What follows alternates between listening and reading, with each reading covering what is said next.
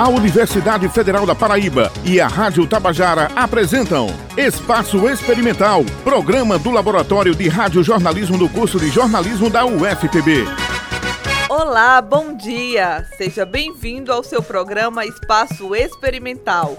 Eu sou Maiara Dantas. E eu sou Natália Mello. Estaremos juntas levando um pouco da produção acadêmica de jornalismo da UFPB até você. Hoje, 29 de fevereiro de 2020, ano bissexto.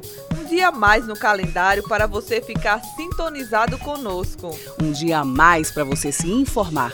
Vamos até às 11 horas. Fica ligadinho conosco, estamos só começando. E na edição de hoje. Você sabe o que é lei de importunação sexual? No estúdio, especialista nos explica sobre o tema, implicações legais e tira as dúvidas do ouvinte. Meu corpo não é sua folia. Conheça a marchinha de carnaval que ganhou folia de rua de João Pessoa combatendo a importunação e o assédio sexual. No estúdio, recebemos as delegadas da mulher e a coordenadora da mulher do Tribunal de Justiça da Paraíba. Você vai saber mais sobre o atendimento às vítimas de violência e quais os serviços oferecidos. Vem pro campus! Eu, Samuel de Brito, vou trazer o que de melhor está rolando na UFPB. Tudo isso e muito mais no Espaço Experimental que está só começando. Finalmente juntas no comando do Espaço Experimental. Para mim é uma honra dividir essa bancada com você, Natália. Felicidade minha, Maiara, por meu carinho a profissional que você é e pelo fato de ser a primeira vez que divido bancada com outra mulher. Tinha que ser num dia de ano bissexto uma bancada feminina, uma direção feminina, através da jornalista responsável Patrícia Monteiro, com o apoio no estúdio da monitora Elida Almeida. Sem falar que teremos conosco três grandes entrevistadas. Entrevista. A primeira entrevistada é a coordenadora da mulher do Tribunal de Justiça da Paraíba, doutora Graziela Queiroga. Nos explicando sobre um tema para homens, mulheres, importunação sexual. Seja bem-vinda, doutora Graziela. E a gente já inicia perguntando o que é bem óbvio, mas a gente sabe que muita gente ainda não compreendeu. O que é importunação sexual? Bom, eu agradeço o espaço, é, Maiara, Natália, a oportunidade de estar é, aproximando ainda mais a justiça do povo, né, nessa missão que nós temos, além do julgar, né, nós somos, antes de tudo, pacificadores sociais.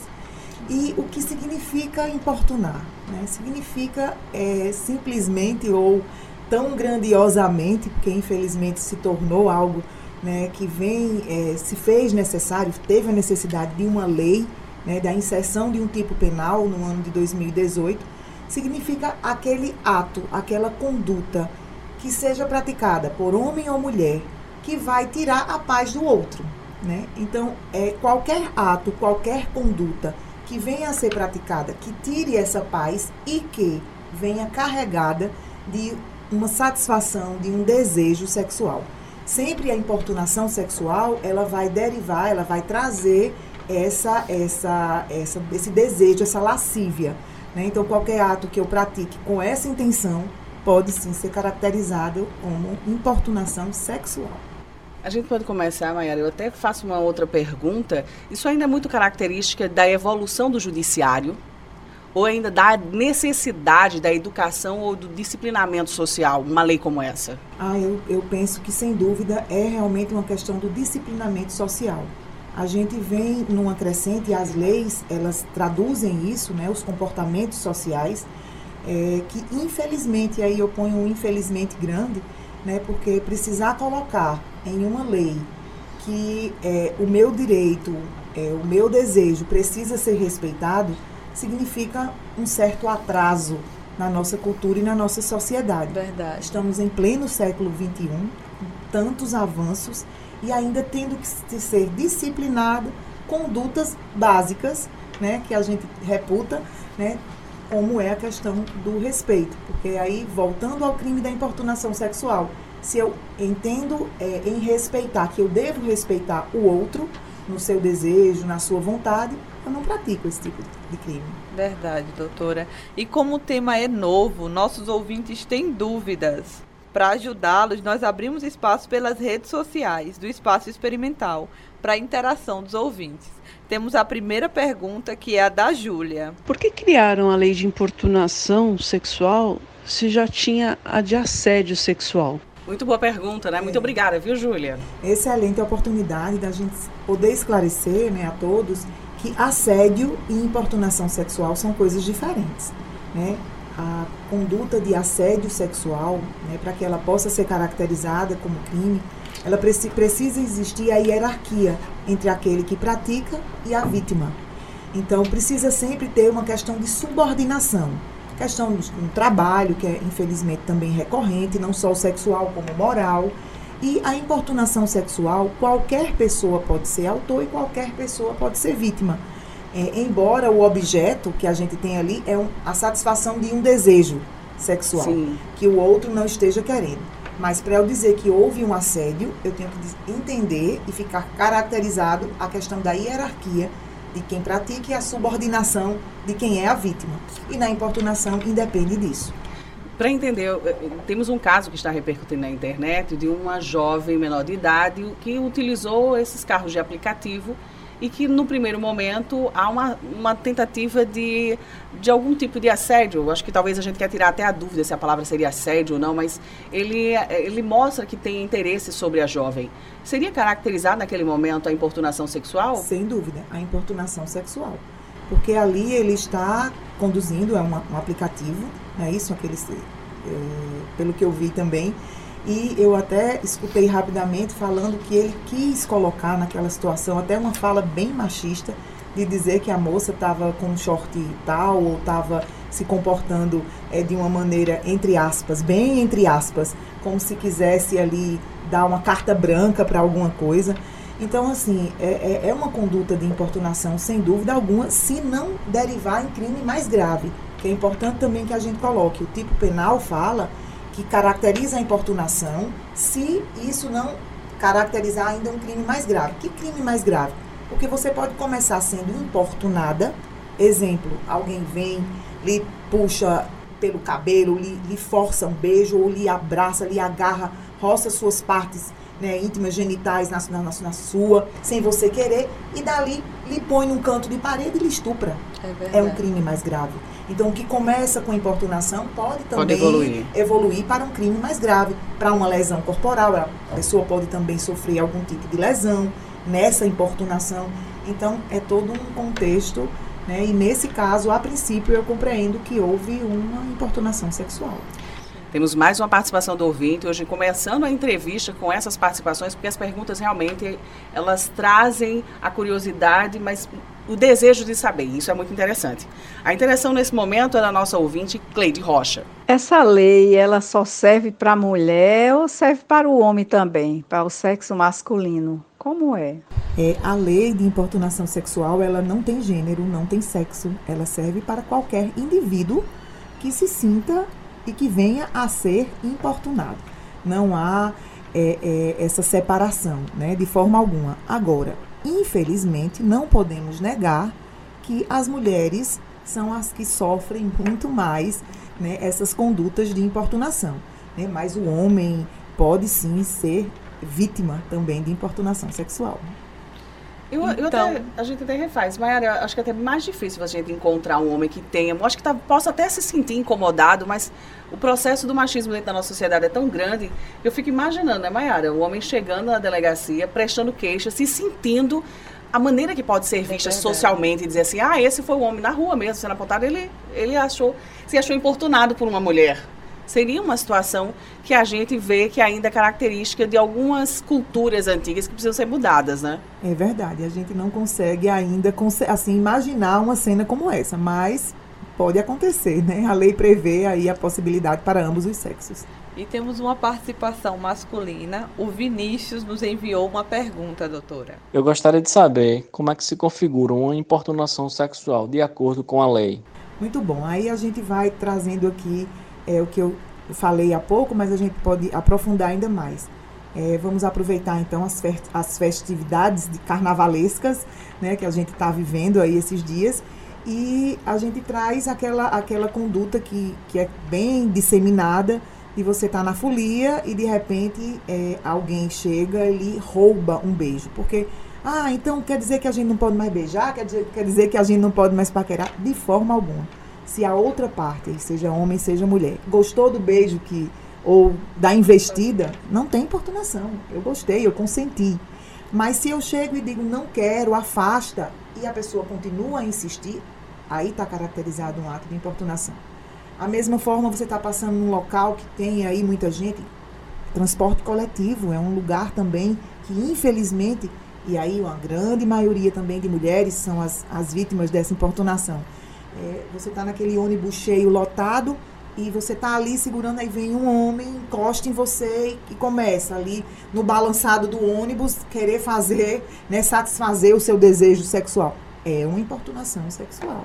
Né? Então, são essas condutas, né, a princípio, e tantas outras. Vou dar aqui como exemplo, até também para enriquecer. Eu tive um caso na minha unidade judiciária que a moça foi, prestou, é, é fez lá a ocorrência ano passado, é, de que ela estava sendo importunada pelo padrasto e ele não tocava nela. Como era essa importunação? Toda vida que ela ia ao banheiro para tomar banho, uma casa humilde, simples, tinha umas frestazinhas, ele ia espiá-la, ele ia ficar olhando. Então, isso importunava, isso causava. E qual era o desejo? Ali era vê-la tomando banho, ver suas partes. Então ela se sentiu incomodada com tudo isso e fez um registro. Eu tenho um caso desse de importunação sexual né, na minha unidade judiciária. Então, qualquer atitude que, via, que venha a satisfazer o desejo do outro sem o consentimento da outra parte. Então, doutora, a senhora trouxe esses exemplos aí das festividades e a gente fala muito isso dos ambientes internos e externos. E a Sabrina Figueiredo, nossa ouvinte, nos enviou uma pergunta acerca desse tema. A lei serve para qualquer lugar que a mulher esteja, para o trabalho ou só nas festas? O crime serve para qualquer lugar. Como eu falei, seja nas festas, porque aí a gente tem esse contato maior com as pessoas, é, transporte coletivo, ou qualquer, esse caso que a gente está vendo aí repercutindo desse motorista de aplicativo com essa jovem que pegou, infelizmente está previsto aí é, é, a, a, possibilidade de ocorrer, ela é sem, é sem, a gente não pode nem nominar, né? Existe em qualquer parte. Temos mais interações dos ouvintes. Eu queria muito agradecer a senhora ter reforçado essa resposta, porque eu entendo que. A gente entende, né, Mayara? A Sim. ouvinte ainda está se familiarizando com a ideia Isso. de que existe leis existe uma rede de proteção. A gente já pode dizer isso, né, doutora Graziella? Existe uma rede de proteção que tem vários conjuntos. Daqui a pouco também a Delegacia da Mulher, através da doutora Maís, estará aqui conosco também no programa, falando a respeito dessa rede de, que enfrenta essa violência, que é cultural, tem muita coisa ainda a se enfrentar, mas são detalhes que deixam muitas vezes a mulher insegura, ela saber, será que eu estou realmente sendo vítima? nessa situação que eu me coloco, principalmente que a gente, período de carnaval, todo mundo acha que faz parte do conjunto da festa. É ser assediada, ser apalpada, ser alisada, né? Ter puxavanço de cabelo, você de repente, você passa as festas nas redes sociais, a quantidade de mulher mostrando roxo no corpo, dizendo quanto está doendo o cabelo, por ter sido importunada e ter sofrido esse tipo de agressão, pode chamar já de agressão num caso como essa, né? Também, podemos sim, porque aí se vai causar dor, fica marcas, não deixa de ser uma lesão, né? Não deixa de ser uma lesão corporal. Né? Então, assim, que começou como importunação e pode gerar até né, uma lesão ou um estupro. Então, assim, a gente precisa, e aí esses espaços são maravilhosos, vocês estão aqui de parabéns, ao FTB de parabéns, é, porque a gente precisa disseminar, a gente precisa massificar. É uma lei nova, né? A gente tá, ainda vai completar dois anos, ela é de setembro de 2018. Né? E ela vem para preencher uma lacuna que nós tínhamos antigamente a contravenção da perturbação do sossego alheio, é, tratava até como uma perturbação, um crime que a gente chama até de crime anão, né? porque é uma contravenção. Três meses de, de, de detenção simples era o que era previsto, né? nada. Ou a gente tinha o máximo que era o estupro. Às vezes você, como isso estupro? Quem não lembra do caso lá de São Paulo, aquele rapaz que é, se masturbou e ejaculou sim, na menina sim. e tal, aquela situação toda. Que num primeiro momento foi uma perturbação. Depois ele repetiu, ele foi reincidente, e aí, ah, não, vamos qualificar como, como estupro. Mas estupro, se ele não tocou, se não houve. Porque não havia uma lei, uma conduta específica né, trazendo a importunação, que foi quando a lei foi colocada, inserida no nosso ordenamento jurídico. Então, hoje existe a importunação sexual, é um crime grave, eu digo grave, porque ele tem, ele a pena, tem a pena dele, vai de 1 a 5 anos de é reclusão, interesse. né? E nós temos aí também, gera uma prisão em flagrante, né? Não é afiançável pelo delegado, o delegado não pode afiançar, ainda que queira, porque por conta do tamanho da pena. Importante ser frisado isso. Então, é, uma, é exatamente algo que a pessoa tem que realmente pensar e se reeducar dentro do comportamento, porque não há brechas para dizer, paga uma fiança e saio. Não, da delegacia não. Você pode até pagar uma fiança judicial, mas você vai apresentar, vai ser apresentado numa audiência de custódia, a autoridade judicial é quem vai poder deliberar acerca daquela conduta. Então, é de fato um crime grave. É, a gente, quando fala, às vezes não quer ser e precisa ser bem interpretado. Não significa que vem tolher ou vem coibir a brincadeira, a paquera, a alegria que é própria desse tempo e é própria nossa, do brasileiro, né? Nós somos felizes, alegres, gostamos é de, de nos abraçar, a gente gosta do contato. Mas aí precisa ter esse, esse contato com respeito e com o desejo do outro lado também de estar nesse, nessa vibe, vamos assim dizer, pro, pro pessoal, né? Quando os dois querem é mais gostoso ainda do que Sem da dúvida. maneira que a gente ainda tem observado o que acontece.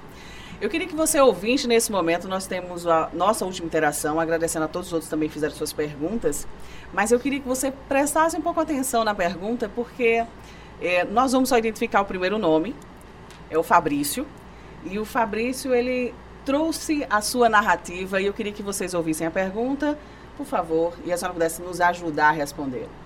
E agora não pode nem mais cantar mulher, não é? O homem de verdade, é, ele fica como? O que é muito interessante, e a gente agradece você ter feito essa interação, serve de exemplo, porque quando a gente observa no início ainda a risada, né, de dizer assim, mas e o homem de verdade? Porque tem uma cultura muito grande. Aí quer dizer que agora é absurdo dar uma cantada numa mulher, de dar uma aproximada. Eu ouvi recentemente, inclusive nas redes sociais, sabe mulher dizer, e homem de verdade dá encoxada em mulher. Como é que fica uma situação dentro dessa? Nossa, a gente precisa, a gente se sente ainda mais desafiada a trabalhar, né? a esclarecer, a informar e a mudar essa cultura. Porque cultura a gente muda. Eu, eu creio nisso. A gente, eu vou dar um exemplo rápido e simples. Quem de nós, há 20 anos atrás, eh, tinha no nosso inconsciente automático chegar num carro e puxar o cinto de segurança? Sim. Quando a gente começou lá atrás, nossa, que chato, ter que colocar cinto, tá? E hoje é automático. A gente chega no carro, a gente puxa o cinto. Então a gente precisa trabalhar, trabalhar, informar, quebrar, né? Porque uma, uma, uma dúvida ou um, questionamento ou uma assertiva como essa que a gente acaba de ouvir é, faz a gente querer continuar a trabalhar mais, porque a gente precisa quebrar esse tipo de, de conduta. Não, não é isso que nós queremos, a gente quer é, que todos né, possamos, né, mulheres e homens, é, dentro de uma cultura de respeito, a gente possa se divertir, namorar, paquerar, curtir, mas aí não necessariamente da forma como é colocado. Chegando ao final da nossa entrevista, né, Mayara? Mas com aquele desejo e já pedido, por favor, volte em breve. certeza. Temos muito ainda para falar e assegurar para que essa mulher que esteja do outro lado, ela saiba que ela pode estar fortalecida, porque existe realmente, repito, redes de proteção. Uma mulher precisa também apoiar muito a outra em situações como essa. Eu queria fazer duas perguntas rapidinho para que a gente pudesse entender. No caso, a gente consegue denunciar. A, eh, quem é a única pessoa que pode denunciar uma importunação sexual? Só é a própria vítima ou uma outra pessoa que está observando um caso de importunação sexual pode denunciar? Uma vez outra pessoa denunciando que foi a vítima se sentindo com medo de ser prejudicada por conta dessa denúncia, ela pode retirar ou uma denúncia como essa não se retira? Não, depois de denunciado não tem mais como, né? Ela é, é de ação pública incondicionada. É, o ideal, claro, é que a vítima possa fazer ela própria essa denúncia, mas uma terceira pessoa também pode fazer e aí é, a autoridade policial, quando instaurar um inquérito, ele pode e vai fazer toda a averiguação, todo o caminho, né, para que possa ser levado à justiça provas suficientes para uma possível condenação. Doutora, queremos tanto agradecer a sua participação. Estamos honradas com a sua presença aqui. Nos enriqueceu muito nesta manhã, não é, Natália? Nos enriqueceu e não vou mentir, não. Milhões de outras dúvidas sempre surgem. E eu acho que a gente fica como alerta para que a gente se incentive a estudar um pouco mais os nossos direitos, as leis que nos protegem, para que a gente se sinta fortalecida, até de muitas vezes orientar quem está do lado. Precisamos entender que, mais do que tudo, a gente precisa fazer uma cultura de conscientizar quem estão as pessoas à nossa volta. Quando eu explico às pessoas a questão de legislação, de lei, eu ajudo para que todo mundo tenha um pouco de consciência de que o comportamento que o outro vem culturalmente exercendo já passou da hora de ser mudado, né, Mayara? Com toda certeza. Doutora Graziela, muito obrigada. Sucesso ainda mais dentro do seu trabalho e conte sempre conosco. Eu que agradeço a oportunidade. Esse ambiente acadêmico, ele é é, eu digo, embrionário de, de tanta coisa boa.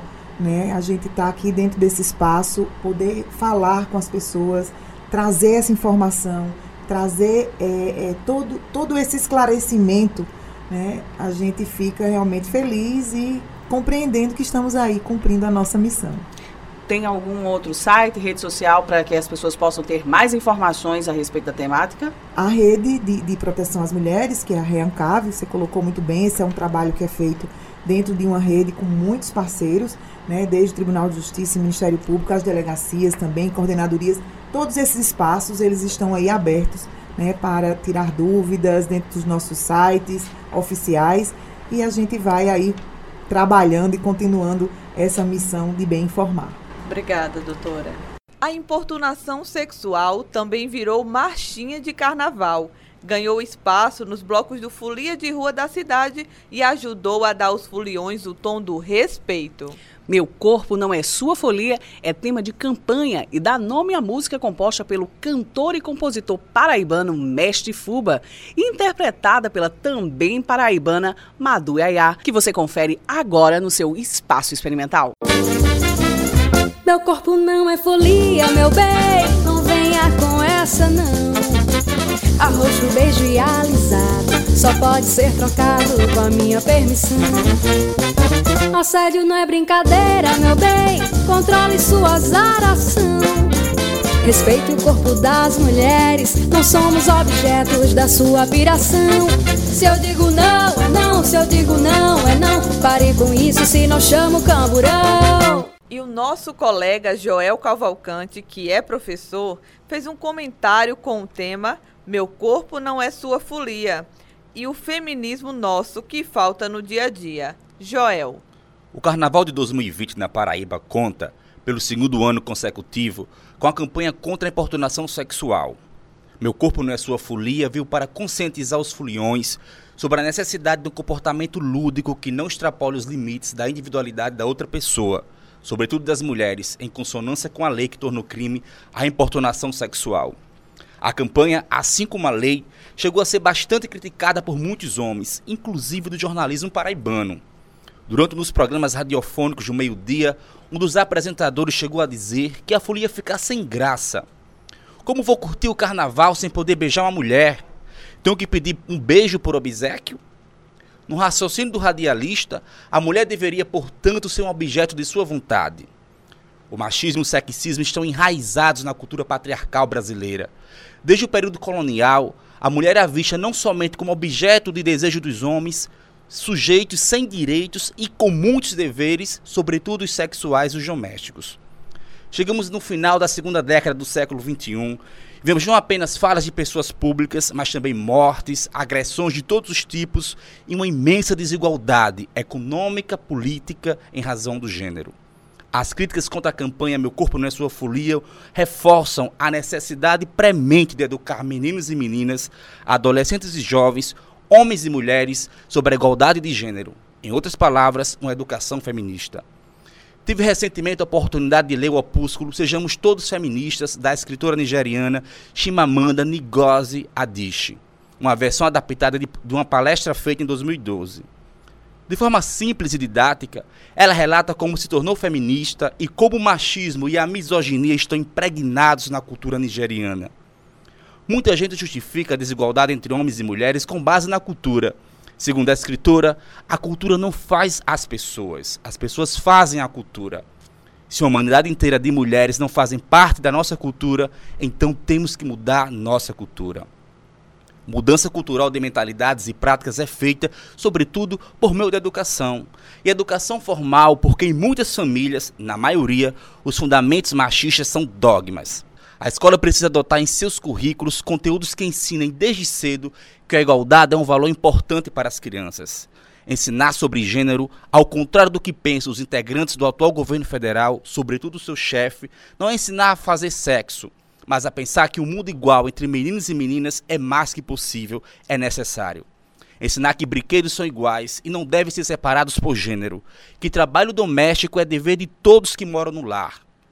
Feminismo não interessa apenas às mulheres. É bom lembrar que o sexismo e o machismo afetam diretamente todos os homens que não adotam o padrão de masculinidade dominante. A homofobia está aí para comprovar que não apenas homens gays são agredidos ou mortos, Existem vários casos de heterossexuais que sofreram por, em um dado momento, apresentar, aspas, comportamentos que não eram de homem. Finalizo com um lindo trecho do livro de Chimamanda, que é um convite a todas e todos nós. Abre aspas. A questão de gênero é importante em qualquer canto do mundo. É importante que comecemos a planejar e sonhar um mundo diferente, um mundo mais justo, um mundo de homens mais felizes e mulheres mais felizes, mais autênticos consigo mesmos. E é assim que devemos começar. Também precisamos criar nossos filhos de uma maneira diferente. Fecha aspas. Fica aí então essa reflexão para todos nós e um convite para uma mudança de postura. E no quadro Vem para o Campus, a gente continua falando sobre a temática da mulher. Para isso, recebemos nosso estúdio, nosso colega Samuel de Brito. Seja bem-vindo. Muito obrigado, Natália. Muito obrigado, Mayara. Muito bom estar nessa manhã de sábado aqui divulgando o que de melhor tem na universidade, né? E o que você nos traz hoje? Bom, eu vou começar com uma ótima oportunidade para quem toca violão e pensa em subir nos palcos, né? A Orquestra de Violões da Paraíba abriu seleção para novos membros.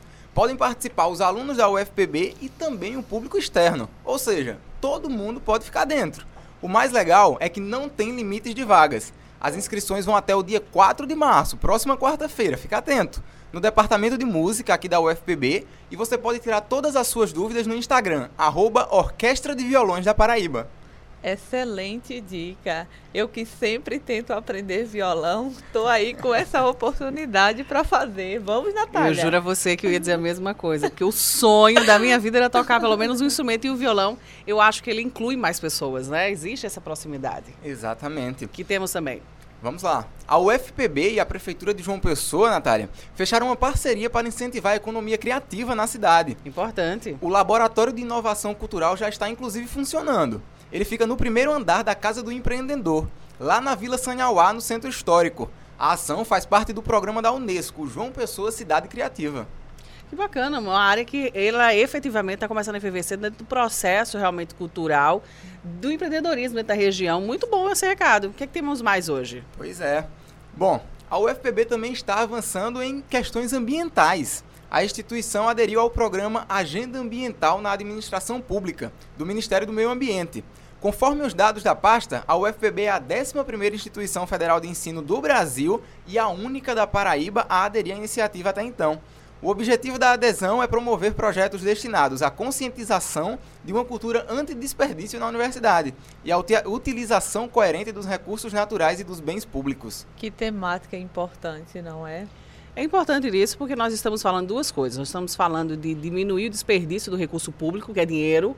Quando a gente diminui o desperdício do custo da, uso de energia, de água, de outros produtos aqui, a UFPB ela consegue destinar esse valor que não vai para pagar uma conta para outra atividade. E mais do que isso, é consciência social e ambiental que a gente precisa ter mesmo. Pois é. Bom, o último evento que eu trago aqui tem a ver com a temática do programa que a gente vem conversando. Uma mostra aqui na UFPB vai trazer filmes sobre a atuação feminina nas artes visuais. A exibição dos documentários será no Cinema Aruanda, entre os dias 2 e 6 de março, durante a Semana das Mulheres Artistas. A mostra evidencia a trajetória do universo feminino na pintura, escultura e nas artes plásticas, por meio de produções cinematográficas de mulheres. Na página da UFPB você pode ficar por dentro de toda a programação. É gratuita, Samuel? Gratuita a mostra. Perfeito, imperdível então. Imperdível, faça como nós. Vamos já colocar na agenda e nos encontramos por lá. Muito obrigada, Samuel. Durante o carnaval, muito se pensa em fantasia, coreografia do momento, no crush que irá encontrar ou até mesmo naquele contatinho. Não no nosso caso, não é, Natália? Somos comprometidas. Realmente, Maiara, ultra comprometidas. Mas uma coisa é unanimidade. Comprometida ou não, indo para paquerar ou curtir o bloco, segurança é o que todas querem. Com certeza. E em meio à folia, muitas vezes não percebemos a ação de combate e educação contra a violência. E se faz importante compreender como funcionam essas atividades. Porque elas existem, não é mesmo? Existem sim. Entrevista. Para falar sobre ações como essas e demais serviços da Delegacia da Mulher, conosco a coordenadora das Delegacias da Mulher do Estado da Paraíba, Maísa Félix, e a subcoordenadora das DEANs da primeira Superintendência, Renata Matias. Meninas, sejam muito bem-vindas ao nosso programa Espaço Experimental. Para nós é uma felicidade muito grande esclarecer um pouco mais a nossa população. E eu já vou perguntando. A campanha Meu Corpo Não É Sua Folia, qual é o impacto de levar uma campanha como essa em pleno carnaval para as ruas, fazendo atividades educativas? Primeiramente, agradecer o espaço concedido para nós tomarmos aqui uma lição do que é trabalhar em rede. Importante. E a campanha Meu Corpo Não É Sua Folia é um trabalho construído a quatro mãos. Né? São várias instituições. Aqui é a presença da REANCAV, né? a Rede de Proteção e Enfrentamento da Violência contra a Mulher, que se faz presente de uma maneira forte. Aqui tem a presença da Secretaria da Mulher e da Diversidade Humana, que coordena esse trabalho que nós estamos levando às ruas. Tem o Ministério Público, o Poder Judiciário, a Polícia Civil, Polícia Militar, o Corpo de Bombeiros, os movimentos sociais, a Defensoria Pública, a OAB. Então estão todas as instituições para trabalharmos em conjunto e construirmos. O ano passado, este ano é o segundo ano. Essa criação foi o ano passado. Nós decidimos em uma reunião que precisávamos fazer uma mobilização, não somente os entes do Estado, as instituições, mas a sociedade civil como um todo. Então nós participamos e aí tem também a participação, a grande participação do curso de comunicação. Aqui eu faço um registro e um agradecimento ao professor que eu chamo é, na intimidade, né, professor Teinha, né, que é músico, eu acredito que vocês, as senhoras, conheçam aqui do, do, do, do curso de comunicação. No primeiro momento, tanto ele como o mestre Fuba tomou conhecimento de que nós precisávamos ter uma música, não é?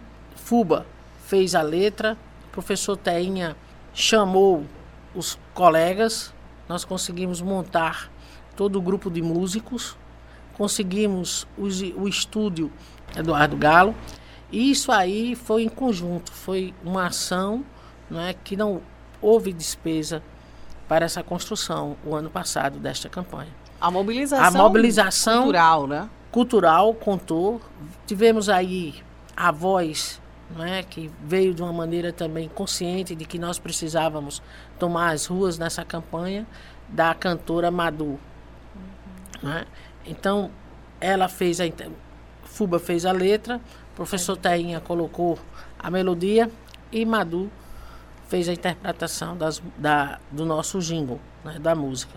Aí começamos, nos primeiros momentos, tivemos a parceria também aí, nós não podemos deixar, do Folia de Rua, né, que abriu as portas para que nós pudéssemos tomar e colocar nas nossas entrevistas a participação de todos os blocos, porque para que a campanha tomasse as ruas, nós necessitávamos que todos os blocos também quisessem participar. Sim. E houve aí a adesão maciça. Passa o ano passado, nós conseguimos, foi o primeiro ano, exatamente o primeiro carnaval com o advento da importunação sexual como crime, Sim. é? E este ano nós aumentamos, né? conseguimos uma estrutura maior, a campanha estava já sedimentada, nós conseguimos nos meios de comunicação, que sempre, todos eles, são nossos parceiros de primeira hora, né? Temos hoje uma divulgação excelente, um trabalho excelente. Temos aí duas profissionais da área da comunicação, Cristiane, Cristina Lima e Paula Tabosa, que foi que fizeram a arte, não é? O outro profissional que fez o jingle Beethoven, né? Então são momentos assim que nós temos que registrar. Sim, né? sem da dúvida, parceria do pessoal. Então o meu corpo não é sua folia, nós precisávamos levar às ruas Aí muitas vezes nós colocamos o meu corpo, a importunação sexual, só a mulher pode sofrer? Não. O homem também pode sofrer a importunação sexual. Mas nós sabemos que na maioria das vezes, a grande maioria, quase 99,9%, nós vamos encontrar como A mulher. vítima a mulher. Sim. E nós sabemos que o período de Momo é uma festa onde você extravasa as suas energias, a alegria toma conta. E muitas vezes alguns indivíduos de má fé não, é? não entendem que a mulher, ao sair para brincar, ao vestir o seu short, ao vestir sua fantasia, não está dando àquele indivíduo ou a indivíduos o direito de ser perturbada, de ter o seu corpo violado para satisfazer a lascívia de quem quer que seja. Doutora Renata, eu, eu até faço uma pergunta.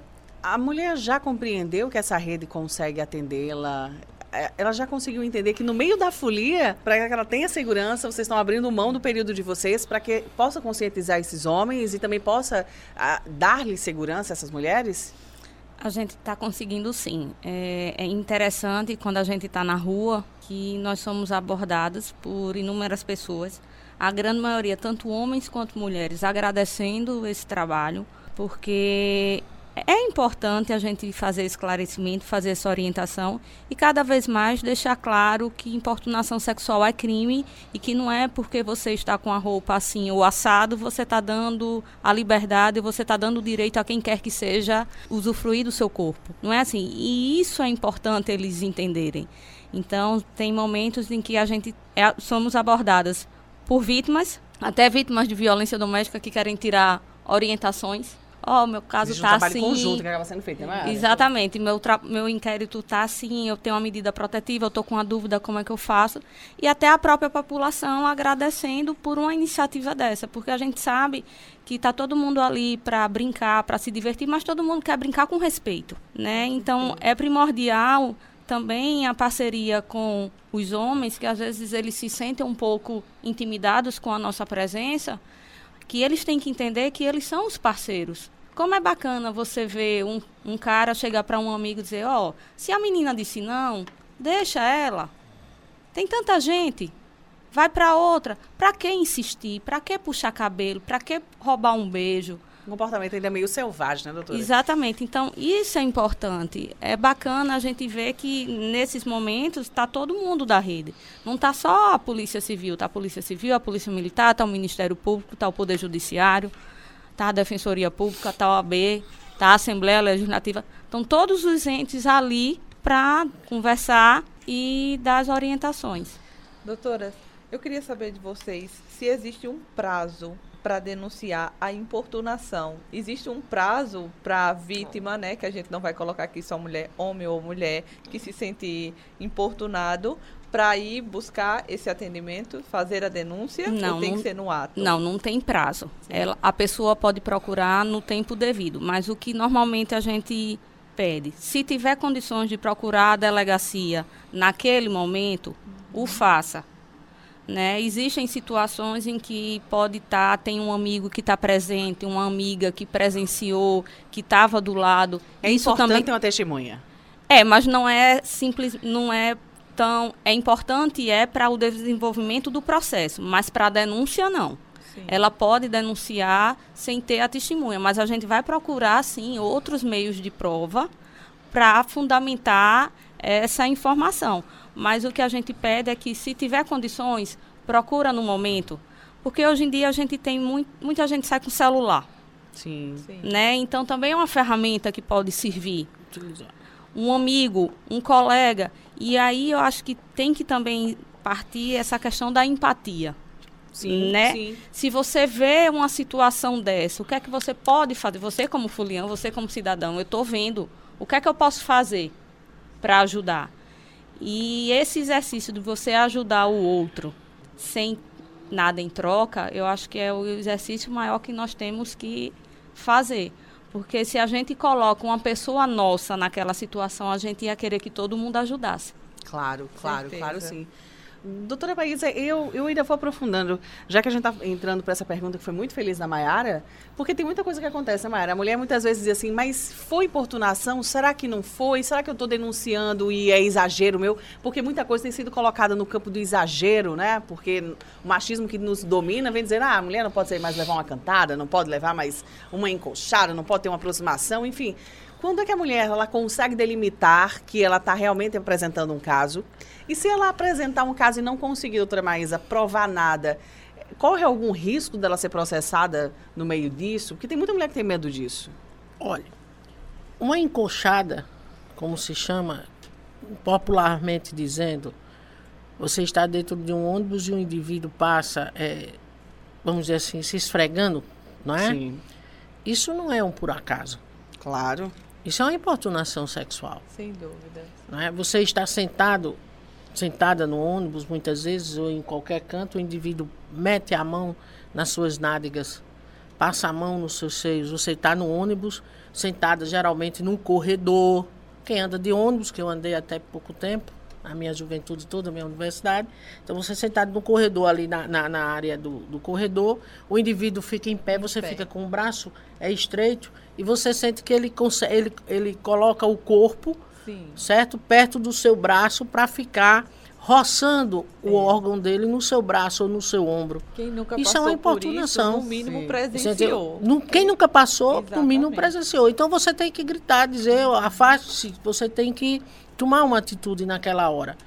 Gritar, dentro do ônibus pode gritar. Pedir socorro. Entendeu? Pedir o motorista que pare o ônibus, chama a polícia. Porque as pessoas ali presenciaram.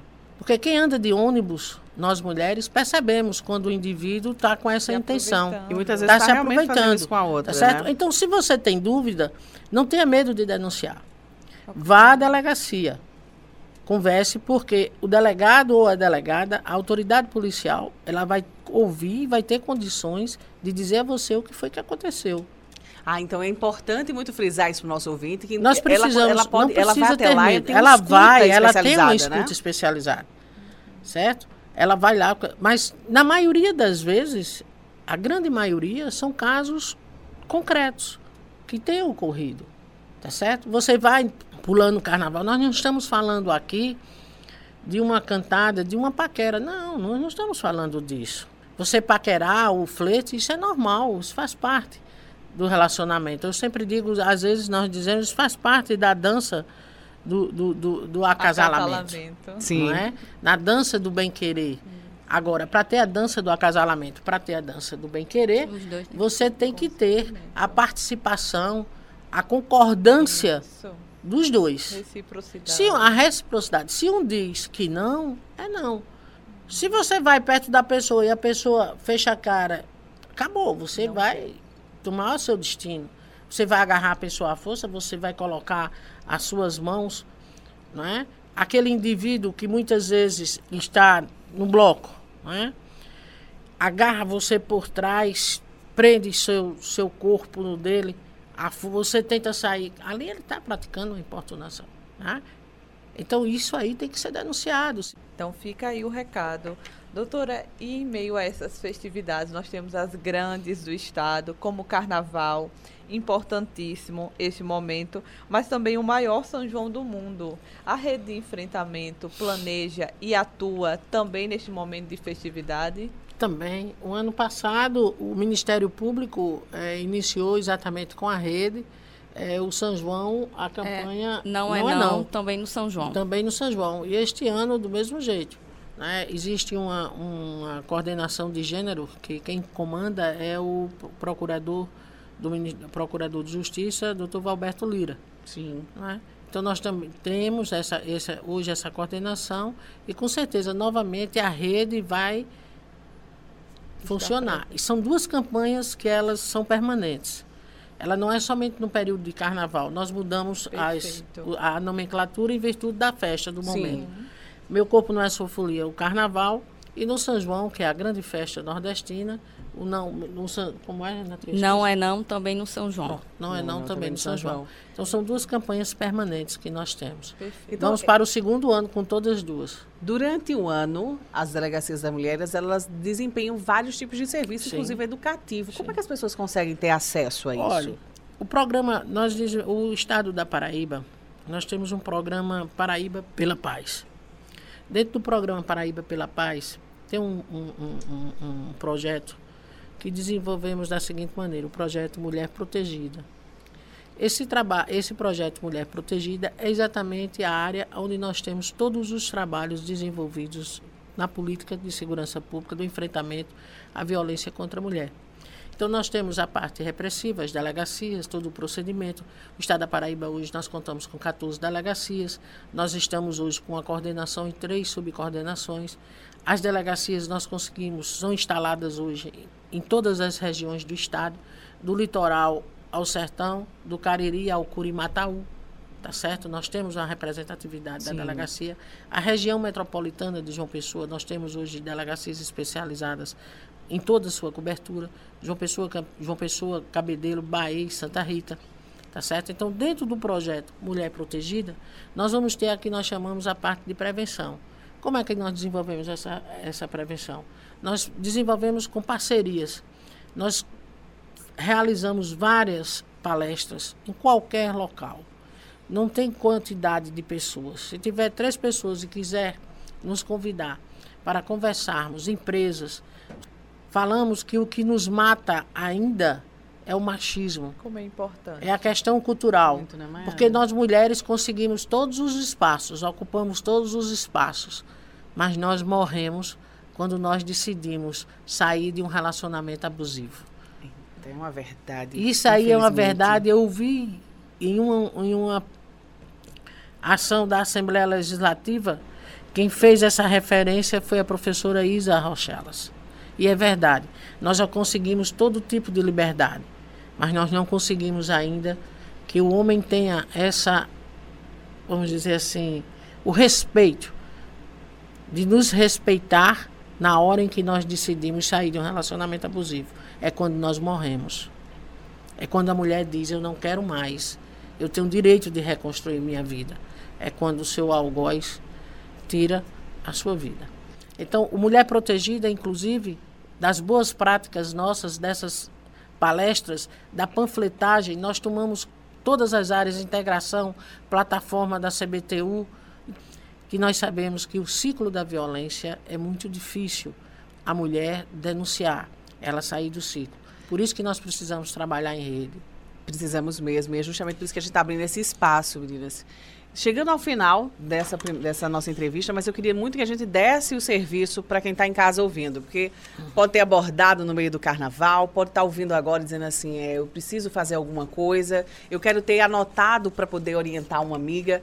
Se eu, nesse momento, preciso fazer qualquer tipo de denúncia como essa, eu sei que a porta grande de entrada dessa rede justamente são as delegacias da mulher. Como é que a gente faz? Onde encontra? E como é que eu posso agendar também o serviço das palestras? Pronto. É, aqui na, em João Pessoa, nós contamos com duas delegacias da mulher. Uma da Zona Norte, que fica na Pedro II, e a que fica da Zona Sul, que fica no Gás ou na Central de Polícia.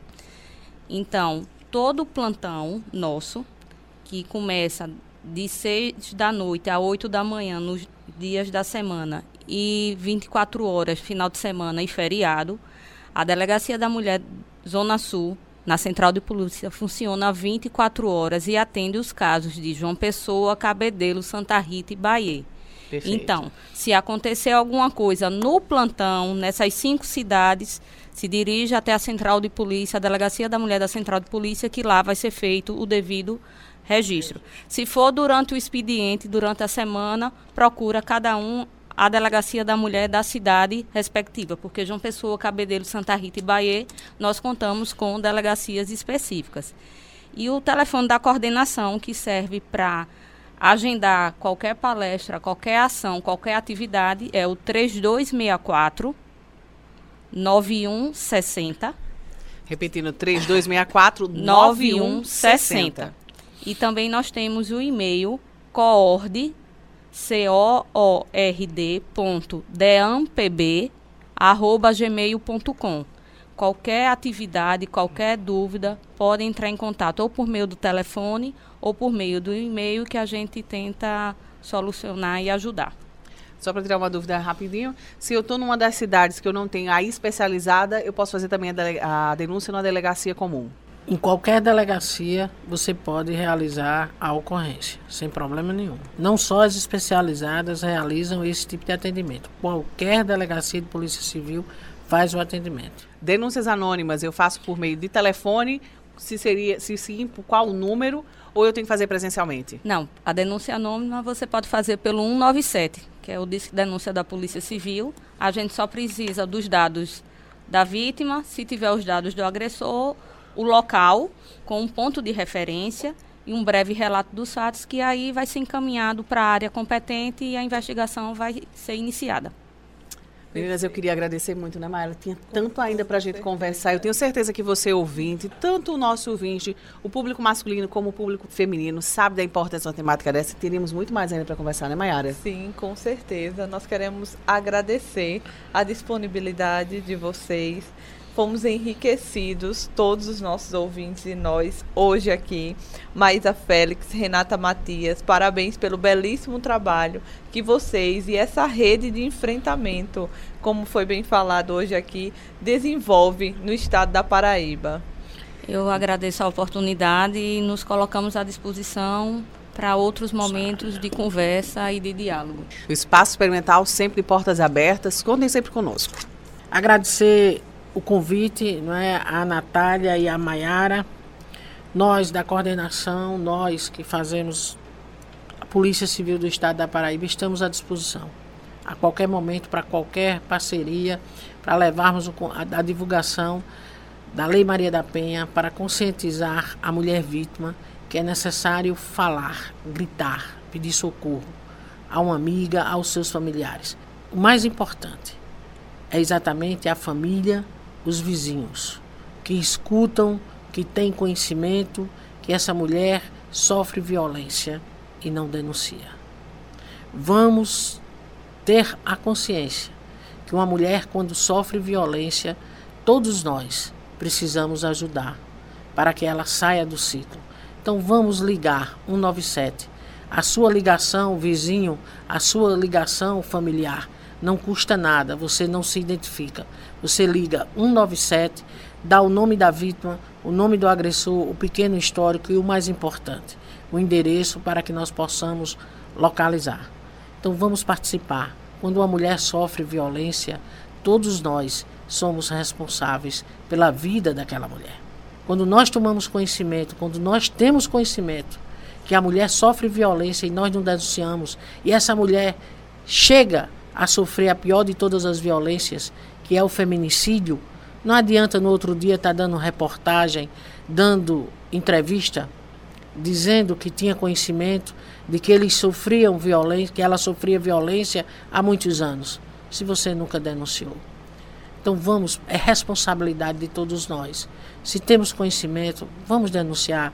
Uma denúncia não custa nada, é menos de um minuto. E muitas vezes, quando você denuncia, que nós chegamos ao local, que nós conversamos, que nós começamos a, a investigação, nós conseguimos evitar e muito que ocorra o feminicídio. E para tornar o sábado ainda mais especial, temos o prazer de ouvir a crônica da escritora Sandra Raquel. Etnografias do Invisível, com Sandra Raquel. Olá, queridos e queridas ouvintes aqui do Espaço Experimental que acompanham a nossa coluna Etnografias do Invisível. Essa semana eu vou estar falando sobre as cartas. Né? Acho que quem é mais ou menos da minha geração né, já deve ter passado a experiência de trocar correspondências com amigos, com familiares, com namorados ou namoradas. E é, as cartas foi um tema para essa semana, já que foi tão difícil escolher o assunto. Né?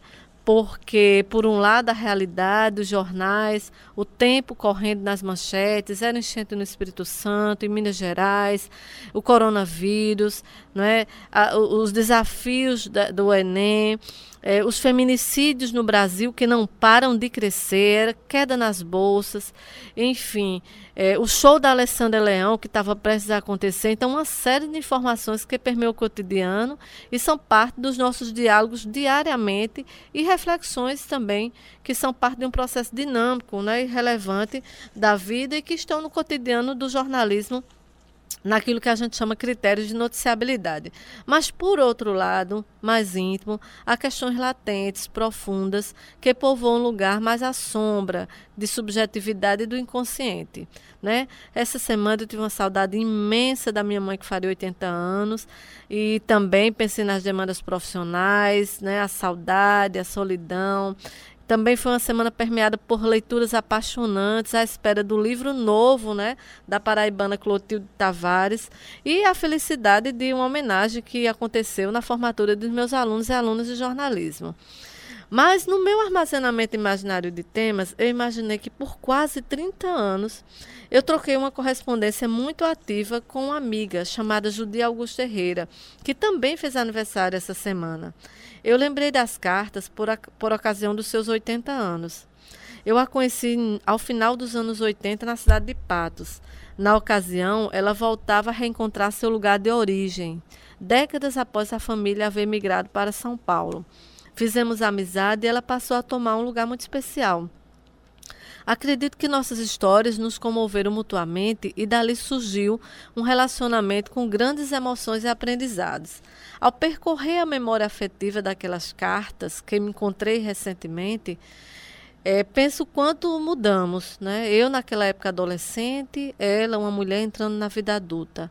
Alguns de seus netos sequer existiam naquela época. Hoje já estão concluindo seu doutorado, percorrendo o mundo. Ela hoje é uma bisavó e eu mãe.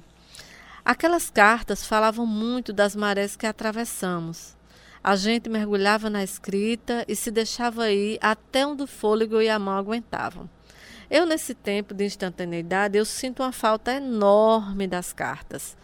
Ainda vez por outra me pego comprando bloco para escrever a gente continua se amando, eu e minha amiga. A gente se fala pela internet, pelo telefone, pelos aplicativos, mas é claro que não é a mesma coisa, porque a carta é outra cronologia. As crônicas são construídas noutra temporalidade, um caminho misterioso a percorrer. Uma vez eu li numa crônica do meu professor Wellington Pereira que as cartas são bússolas do nosso tempo interior. E eu nunca esqueci né, dessa frase e nem dessa crônica. Nesses quase 30 anos de amizade é, com a Judy, fomos cartografando nossa história, pontuando tudo na escrita. Guardo parte das correspondências porque a outro o tempo e o vento levaram pelas inúmeras mudanças que fiz. Ainda sonho novamente reencontrar minha linda amiga na fazenda onde mora e onde eu fui parar uma vez a convite dela, lugar que tanto me ensinou, porque sem ter noção, ela, na escrita à distância, nutriu meus sonhos para voar e amadurecer. Sempre me impressionou nela a sua devoção, a paciência, o talento, inteligência e a linda escrita, embora reclamasse vez por outra de sua letra. Nas cartas, a gente já falou de tanta gente, algumas que não estão mais por aqui. A gente tirou sarro, como dizem por lá, e mangou, como dizem por aqui. Trocamos receitas, segredos e afetos. Reclamamos e reclamamos, fizemos declarações de amor, nos consolamos diante das perdas e sofrimentos. Espalhamos tantas boas notícias. Era chegada de gente, aprovação no vestibular, compra de fazenda, de gado, era casamento à vista, chegada de filho, neto e bisneto. Era luto. Era tudo e mais das nossas vidas. O amor, a saudade, a tristeza, a esperança, tudo escorria por nossos dedos, uma caminhando em direção à outra sempre através das nossas cartas. Enquanto eu escrevo mais uma vez em direção a ela, nessa crônica, mesmo compartilhando aqui, eu torno público as memórias e afeto ela está lá nesse momento em que escrevo, certamente agradecida, orando pelos seus 80 anos que chegaram. Ao acordar hoje, né, foi uma das primeiras coisas que eu pensei né? E nossas cartas, aquele encontro de 1989 e tudo que dali se processou em nossas vidas. E confesso, foi muita coisa, partilhada lado a lado ou a uma distância imensa, conduzida pelas cartas que escrevemos uma para outra. Uma cartografia que representa uma experiência rara de cumplicidade. E eu aqui escrevo para celebrar, eu aqui pronuncio essas palavras para agradecer e tecer nessa crônica todo o meu afeto por essa mulher que certamente me ensinou coisas que ajudaram a transformar a minha vida. E eu espero, queridos e queridas leitores, leitoras e ouvintes, que vocês possam é, trocar né, esse afeto, seja por carta, seja por telefone, né, seja pelos aplicativos, tecendo um pouco essa linha invisível do tempo, é, repleta de amor e de ternura e de aprendizados que a gente pode construir através das nossas cartas no dia a dia. Um grande carinhoso abraço, nos reencontramos, se Deus permitir, no próximo Etnografias de Invisível, aqui no Espaço Experimental. Esta edição do Espaço Experimental foi especial. Sem dúvida vai ficar gravada na memória de vocês. Afinal de contas, falamos sobre o tema de importunação sexual. Ouvimos especialistas no assunto que atuam no combate a essa temática, mas vamos ficando por aqui. Este programa foi produzido por Joel Cavalcante e Samuel de Brito. Com a apresentação de Maiara Dantas e Natália Melo. Operação de áudio Martinho Medeiros e Maurício Alves professora orientadora e jornalista responsável, Patrícia Monteiro. Monitoras, Elida Ferreira e Beatriz de Alcântara. Gravado nos estúdios do Centro de Comunicação, Turismo e Artes da UFBB. Você pode ouvir o programa de hoje e fazer o download. É só buscar Espaço Experimental no Spotify. Visite-nos também nas nossas redes sociais, no Instagram, arroba Espaço Experimental UFPB, no Facebook, Laboratório de Radiojornalismo UFPB. Agradecemos a sua companhia e no próximo sábado nos encontramos novamente, às 10 da manhã, na sua Rádio Tabajara. Tchau! A Universidade Federal da Paraíba e a Rádio Tabajara apresentaram Espaço Experimental, programa do Laboratório de Rádio Jornalismo do curso de jornalismo da UFPB.